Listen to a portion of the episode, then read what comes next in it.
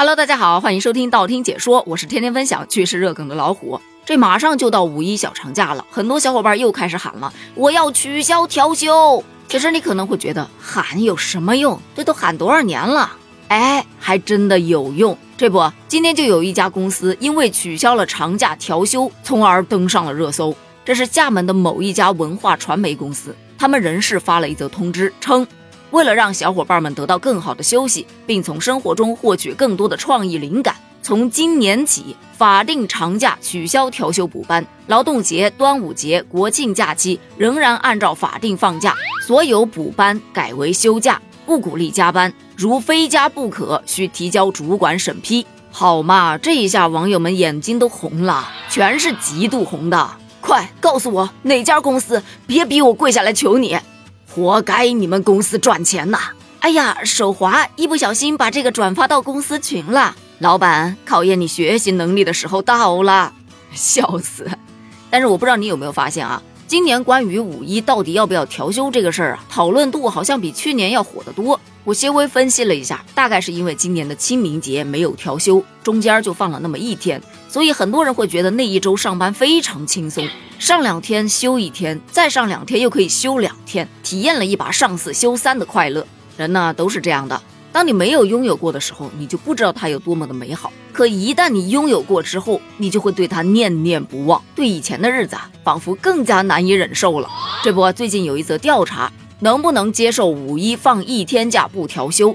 结果有八十二万人投票，其中有四十五点六万人选择能放过周末吧。有十一点三万人选择不能，与放一天不如不放喽。还有差不多二十多万人选择放一天不能接受，你就不能多放几天吗？让我选的话，我应该是选择第三个选项。就是在这样的背景下，有一位专家出来说话了，建议固定法定假期取消调休。他的理由其实很充分，他说政府部门对于假期的设置调整都是有所权衡考虑的。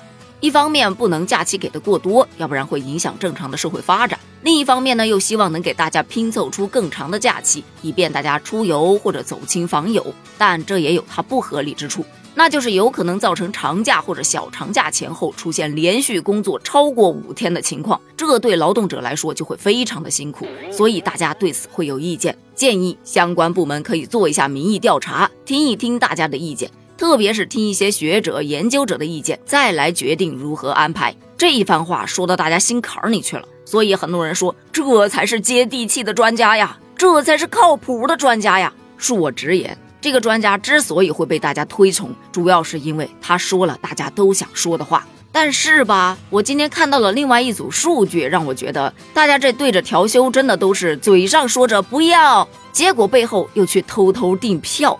这是最近文旅部在发布会上提到的一组数据，说在旅游市场方面，多平台和旅行社的数据显示，五一假期预订高峰已经提前到来了。比方说，去哪儿平台数据上显示，五一机票提前预订量已经超过了二零一九年同期。热门城市五一酒店的提前预订量也比二零一九年同期增长了四倍。携程平台的数据也显示，截至四月十号而已。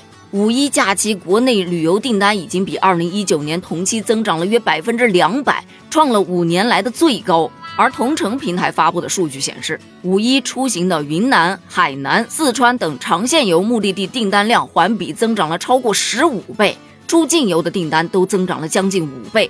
要知道，这离着五一还有好多天呢，这数据绝不会是最终数据吧？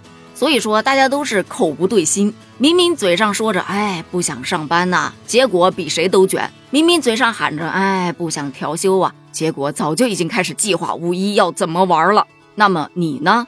你五一有想过要去哪儿玩吗？是否已经偷偷订好了票呢？对于调休，你又有怎样的看法呢？欢迎订阅、关注、留言、点赞哦！咱们下集见。